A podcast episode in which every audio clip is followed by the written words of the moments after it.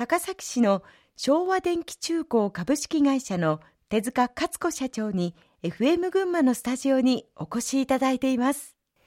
2004年手塚社長が49歳の時に総務部長として入社されたということですが先ほども少しお話に出てきましたがお住まいは東京ということですか？はいそうです。今も東京から高崎に通っております。うわ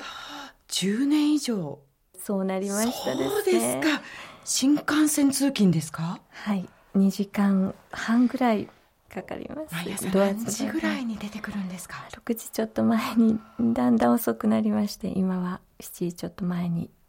出てまいります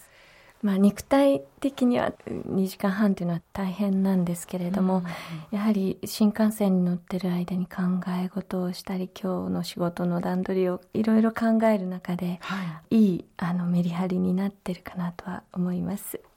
会社の方たちの反応というのは当初いかがでした？当初は宇宙人が来た宇宙人？思ってたんじゃないでしょうかあの失礼ですがどういう会社かというのも、まあ、社長は最初はあまりご存知でなかったということですか？はい。全く知りませんでしたしそれ以前に組織というものが分からなくてですね。まあとんちんかんでしたね。周りの方たちはちょっと一歩引いて。腫れ物に触るような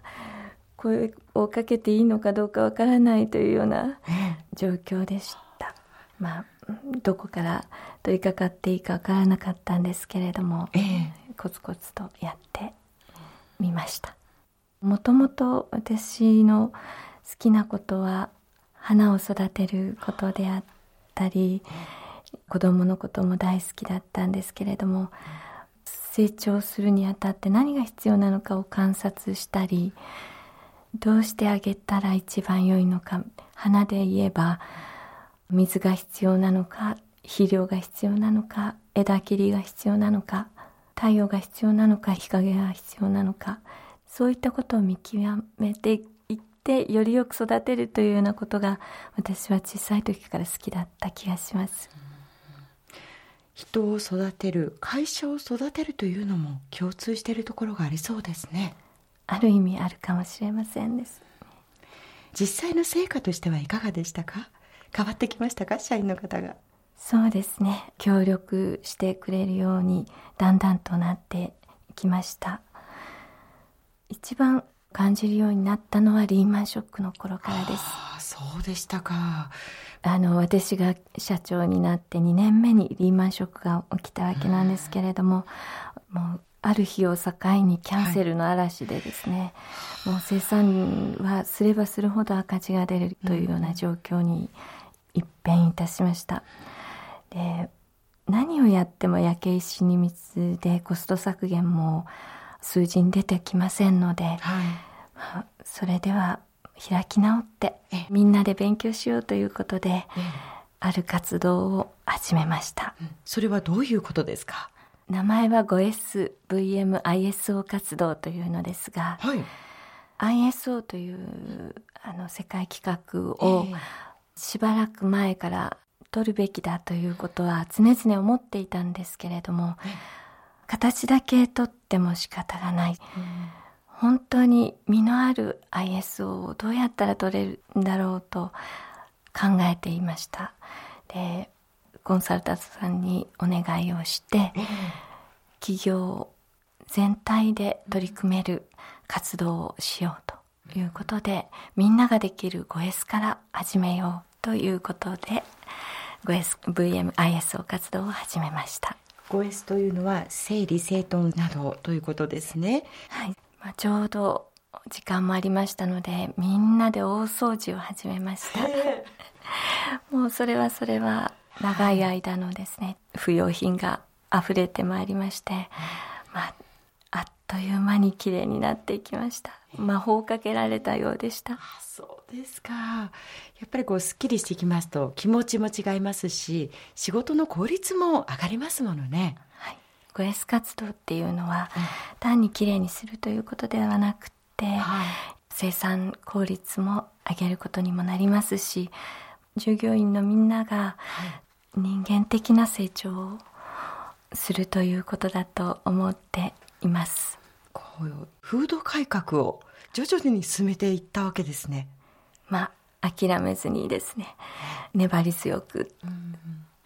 その受注減はどのぐらいで収まりましたか？約1年半は本当に厳しい状況が続きました、うん、長かったですね。今から思えば1年半ですけれどもその時は毎月毎月試算表が出るたびにもう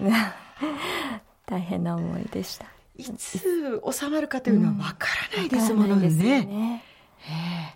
花の咲かない寒い日は下へ下へと根を伸ばそうということを合言葉にみんなで耐えていきました、その後はあの V 字回復をなさったんですか？はい。おかげさまで、えー、V 字回復いたしました、やっぱり受注のない中で勉強してきたことが実を結んできたのだと思います。徐々にこう成果が出てきて。はい。まあ、そういった中で一昨年2013年には生産設備を増強したそうなんですけれどもこれ増強というのは量的なものですか？まあ、それよりもですね、ええ、まず質を高めることにこの設備は大変役に立っています。その時まで使ってきた設備はもう40年以上使っておりましたので、えはい、どうしても育んでしまうといいますか育む。育むというのはズレが出てしまったりして、お客様に満足なものがお届けできないという状況もありましてこの設備によってですねいい製品がお届けできるようになったということです。あのまあ、業界もだんだん回復してきたと言いながらもまだまだ厳しい時に設備投資をするというのは勇気のいることですよね。すごく勇気いりますね。でもやはり前に前にこれはあの父も本当は望んでいてですね、うん、ただバブルがはじけて断念していたという設備でしたのでなんとか自分の時代に入れられないかということは本当に念願ではありました。まあ、設備生産設備を増強したと今お伝えしたんですけれども実はもう専務の頃からあのそういった毎年のように設備投資自体はなさっていましたよね。はい、そうなんですね会社に入社した頃には、この設備が壊れたこの会社辞めざるを得ないというような大事な部分の設備の老朽化が進んでですね、大変不安な状況でしたので、まあ、それを一つずつ毎年1億円ずつの設備投資を、まあ、どんなに苦しくてもやっていこうということに心に決めて、えー、順次毎年やっていったところです。あのそれだけやっぱりこう手塚社長のお気持ちを動かしたそういう社員の方たちのそんな姿というのがあったんですか？はい。この会社に入ってしばらくして何から勉強していいかわからなくてって法に暮れていた時にある日曜日に私は一人で会社に出て、経理の勉強をしておりました、その時窓の外に私がいるのを知らないで社員が一人多分点検か何かをしに来たんだと思うんですけれども、軽トラックが止まりましてで社員はすぐに走って工場に入ったんですが軽トラックの荷台で小さい男の子と女の子が遊んでおりまして、まあ、この子たちの将来を考えたら絶対に会社を守らなくちゃ社員さんたちを守らなくちゃいけないと強く思いました。昭和電気中高というこう一つのファミリーのお母さんであり 大黒柱ですね。そうなれるといいと思っています。さてあのもともとは専業主婦だったというお話なんですけれども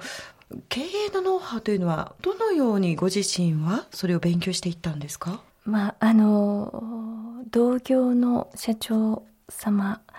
が私がこういうところに飛び込んだことに非常にやはり驚かれ、うん。男がやっても難しいのにっておっしゃいましたけれどもいろいろな会社様のよく教えていただきました、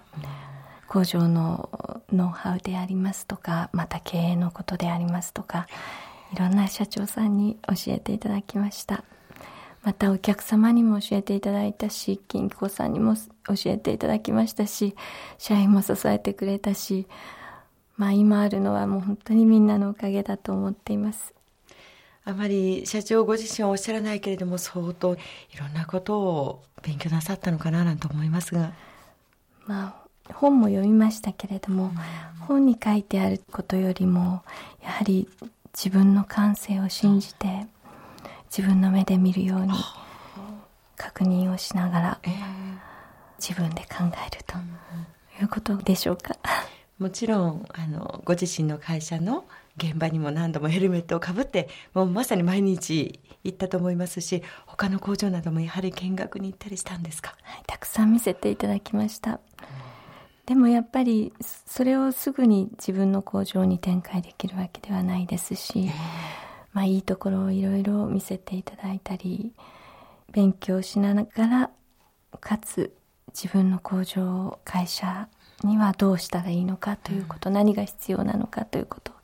一生懸命考える日々でしたね。はい、えー、この後もコマーシャルを挟んで手塚社長にお話を伺っていきます。